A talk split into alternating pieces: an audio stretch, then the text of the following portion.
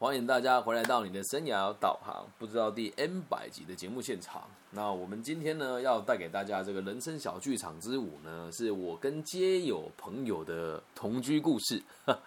我知道这个标题好像下的有点耸动了。那因为这个故事比较长一些，所以我把它分成上集跟下集两集来进行哦。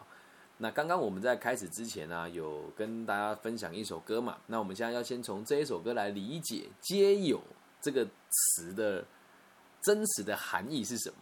大家千万不要觉得街友是很可怜的，跟需要你同情的。其实他们只是很自在的一群人。我们来解释一下刚刚那一首歌哦，这个是张三的歌，歌词写的很好。我们来赏析一下歌词，再带进入这个这故事内容。我要带你到处去飞翔。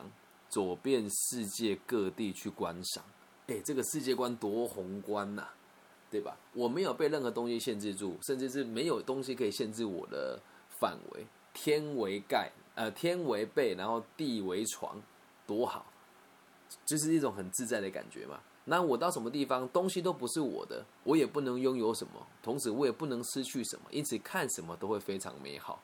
我先讲哦，我当时跟他们同居的时候，真的有这种感觉哦。再往下看。没有烦恼，没有那悲伤，自由自在，身心多开朗。一个成家立业的人，你绝对不可能没有烦恼，没有悲伤，绝对不可能自由自在，也很难身心多开朗，很难呐。人生哪那么容易啊？就像我现在三十三岁，那因为这个疫情的关系，这一阵子这个东南亚的这个外派的工作的管顾都被停止下来了。那在大陆地区的一些谈下来的这个课程的合作，也都暂时不能进行。光是今年知道的损失，大概就六十几万台币了。你说能不悲伤吗？比如，如果今天我没有这个成家立业，I don't give the fucking shit，我根本就不在意啊。那你说烦恼，谁没有烦恼，对吧？像我长这么帅，这种烦恼，好开玩笑。每个人都有烦恼，可是你当当你真的成为一名流浪者的时候，皆有的时候，哎，你真的会没有烦恼，没有悲伤，哎，你以前会觉得没钱怎么办？你都当街友，你还介意钱呢？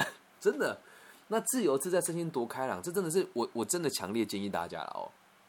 如果你真的行有余力的话，可以跟我一样做这一件事情，跟街友一起生活几天。等一下我会更深入的分享给大家听。为什么要唱这首歌是有原因的。当一名流浪者的感觉是前有未有的舒畅，忘掉痛苦，忘掉那地方，我们一起启程去流浪。一个人会选择成为街友，一定都有他的原因跟道理，对吧？想要忘掉某些痛苦嘛，想要离开某一些地方嘛。于是哦，为什么这里讲我们一起去流浪？其实，在这一首张善的歌里面讲的是两个人的世界啊。但我为什么我我会说对这首歌很有感觉？是当时我要去跟他们一起流浪的时候，我还问了他们很多事情，真的就跟这一个歌词里面写的完全的一模一样。然后在下面两句，这是让我最触动的。他说：“虽然没有华夏美衣裳，但是心里充满着希望。”啊！我看这些街友的对白哦，真的很有智慧了。他们真的很有智慧。我我必须得讲，你看到这一群人哦，他们并不是真的像你所说的是。乞丐需要你救济他？没有，有的人是拥有他自己的逻辑的，而且有一些很有钱。那你说他没有充满希望？我曾经以为他们是很绝望的，没有哎。他说：“人生就这么短啊，你为什么要把自己限制那么多呢？”真的有个就是这么跟我说的啦。然后当然很多人的想法是因为小孩子不要我啦，然后这个爸妈不照顾我啦，那离开了之后对其别人没有期待了，你就没有失望了嘛？那没有失望，在某种程度上。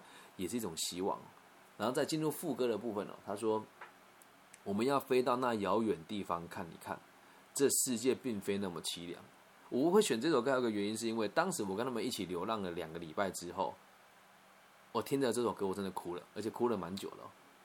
当时他们说我们去更远的地方看一看，这个遥远哦，并不是那种物理上的遥远哦，不是从这个台北到台中的这种遥远，不是是。你会发现一个很奇怪的逻辑哦，你明明就在一个地方生活，但当当你不是流浪者的时候，你会去的地方就是你上班的地方，你有兴趣的地方，跟你必经的路径而已。很多地方你是从来都不会看它的哦，而在这些地方都藏了很多细节。你会发现一件事：生活逻辑不一样，你跟每个人的距离就都很远。可是当你把身段放下的时候，表面上是你成为了街友，跟别人是格格不入的，但实际上，你才可以很认真的去观察每一个人啊。那从遥远的地方看一看呢，就是用一个全新的角度来诠释你的生命嘛。下面是这世界并非那么凄凉，因为最凄凉的是谁？就躺在床上的我们啊，躺在路边的我们才是最凄凉的嘛，对吧？所以这世界真的没有那么凄凉，但你得体验过，你才知道。然后在下面两句话是：我们要飞到那遥远的地方望一望。为什么？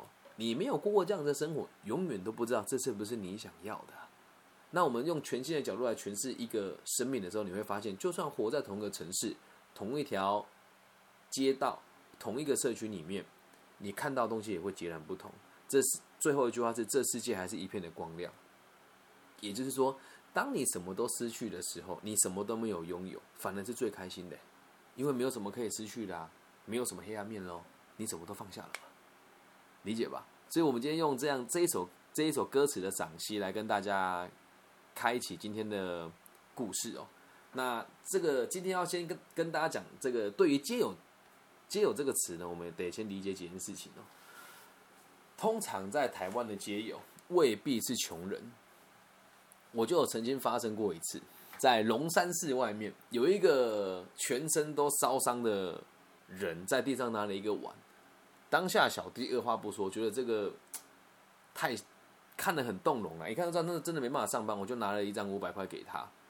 然后要离开的时候，就有一个好手好脚的阿姨。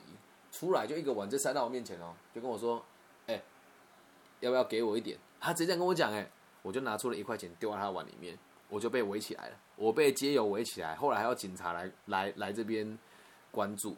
我说：“他说你是不是看不起我？要就给一百啊！”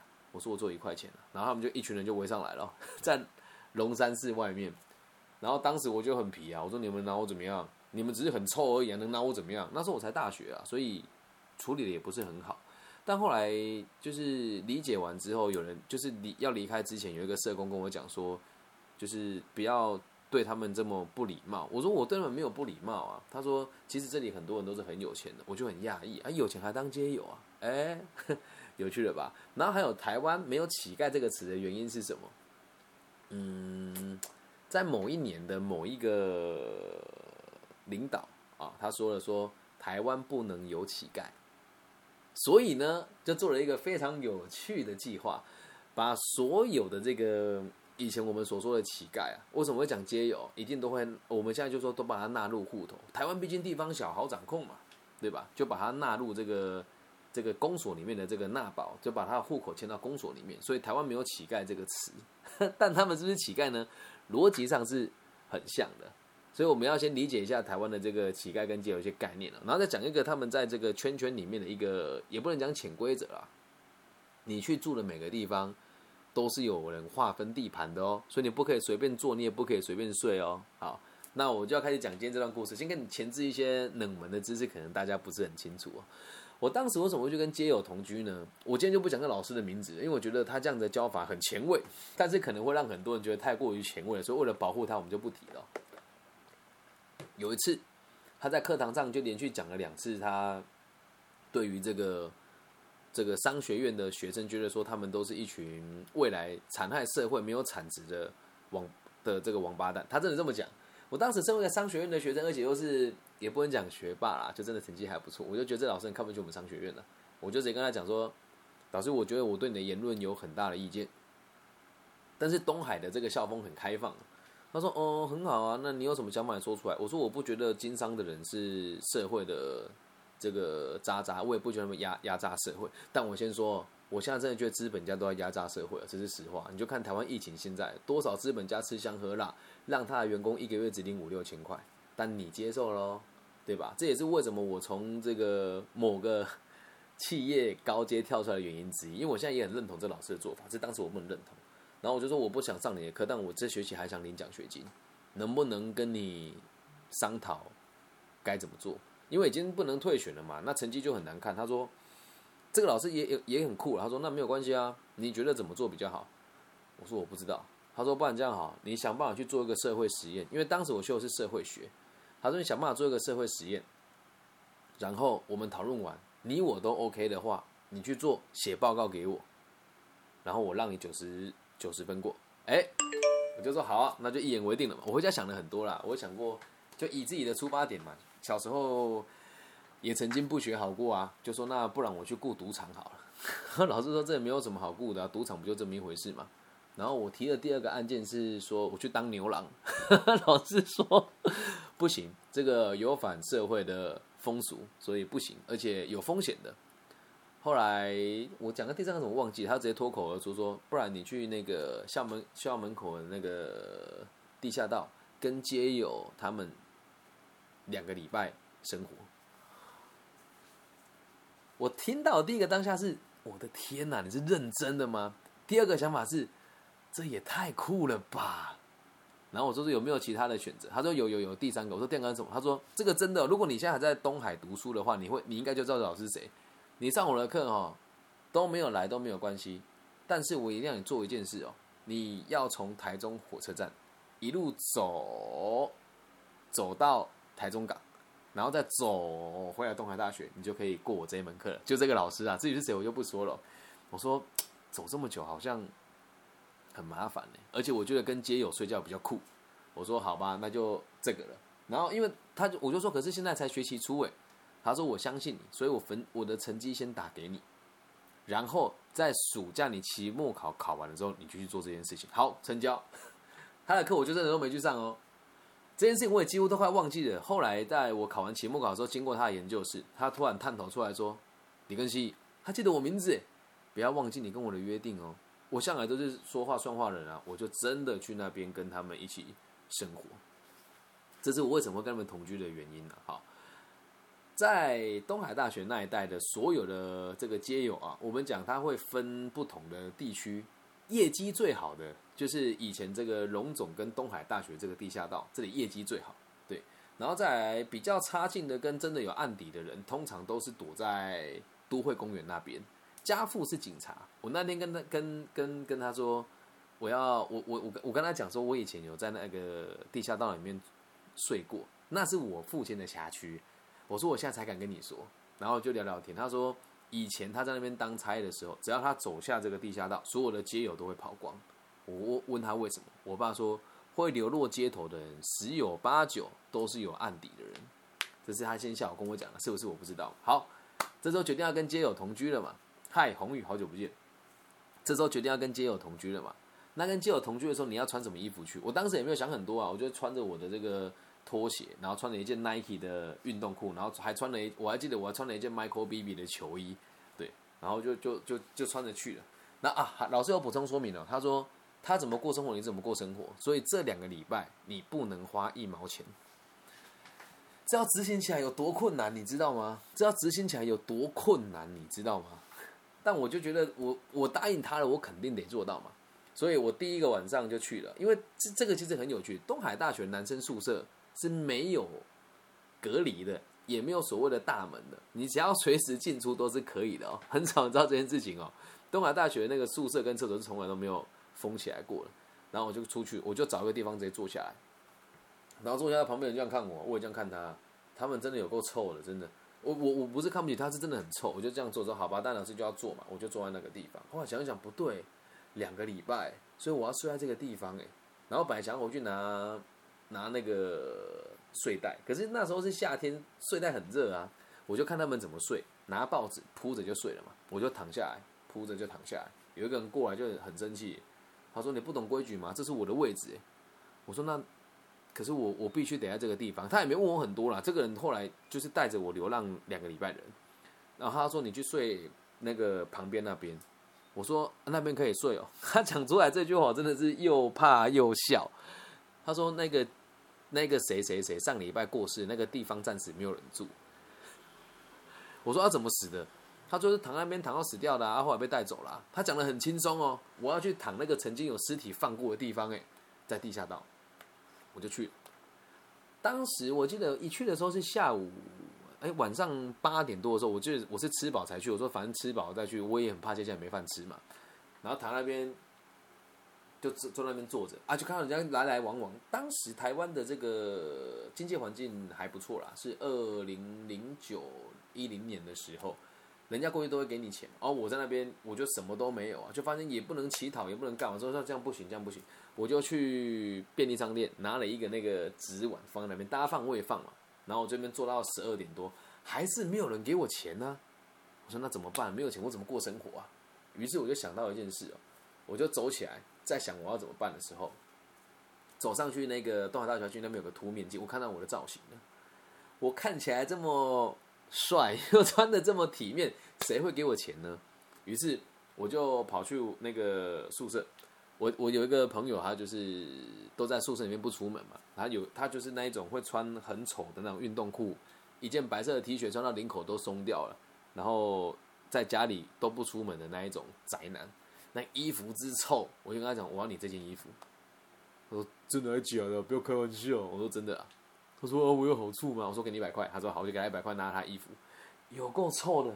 然后还有拖鞋，因为我我穿着勃肯拖去行乞不大对嘛。勃肯拖是一一双这个大概人民币要四五百块左右的拖鞋，然后我就跟他也一百块就买他那个 T 恤跟他那个拖鞋，然后就穿着我的运动裤，又回到了那个地下道里面。哎，造型不错咯，我就想说，真的这边睡觉吗？我当时就退缩了，可是我我我认为我承诺这个老师，我就一定要去做嘛。于是我就把碗放在那地方，我就躺下来睡觉了。你猜，那个晚上我拿到多少钱？在地下道睡觉、哦。这件事情当时在学校里面也没也没有多少人知道，因为我我那时候觉得很丢脸啊。那个晚上我就这样子睡觉，我赚到了六百二十八块。我起来之后我超惊奇的，第一个惊奇是，妈呀，我真的被当成乞丐了。第二个惊喜是投报率很高哎，你睡个觉起来就有六百多块，然后隔天早上起来，突然想到一件事哦，老师说不能花钱，我没有再去问他了，诶，那就妙了，既然不能花钱，是连这个化缘拿到钱都不能花，还是一毛钱都不能花呢？于是我就看着那个那天把我赶过来那个大哥，这个大哥也妙，早睡早起哦。我记得我醒来的时候好像是凌晨七八点，那时候的台湾人都没有到非常晚睡，所以早起的人也很多。然后那一天是礼拜五晚上，所以礼拜六早上那边人不多，可是有很多观光客开始进进出出了。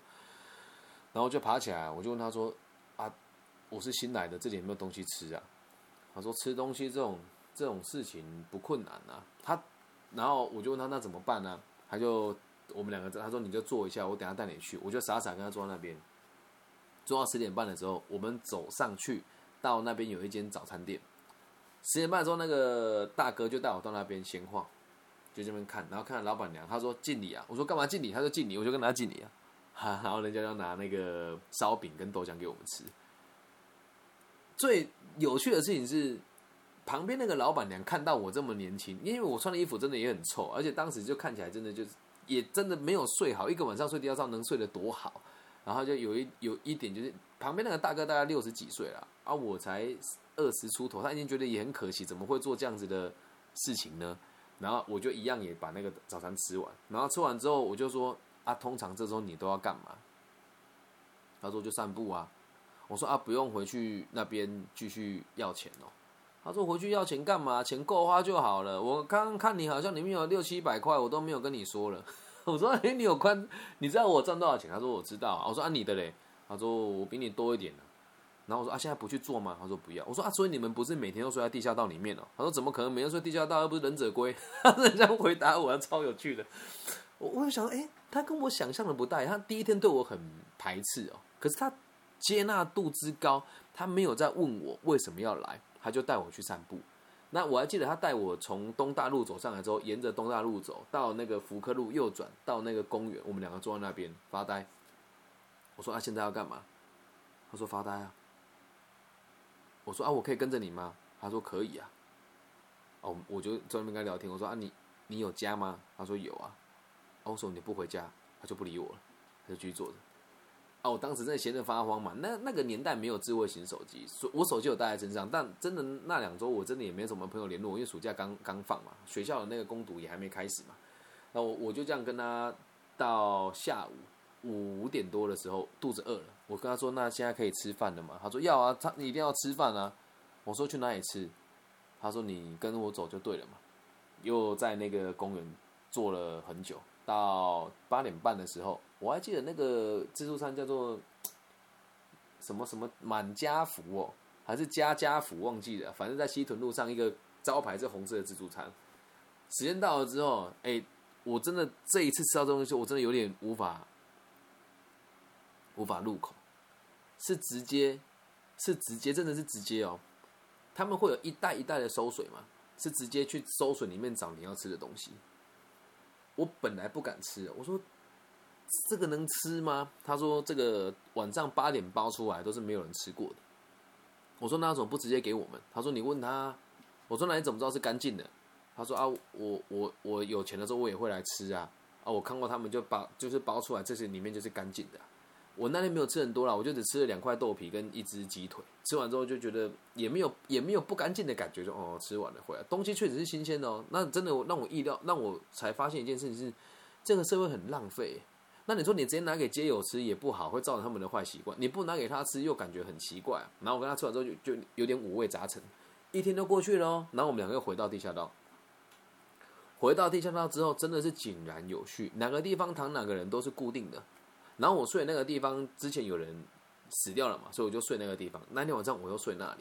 礼拜六晚上这边哦异常的冷，当时的温室效应还没有很强啊。我我想那晚上应该也只有二十三四度。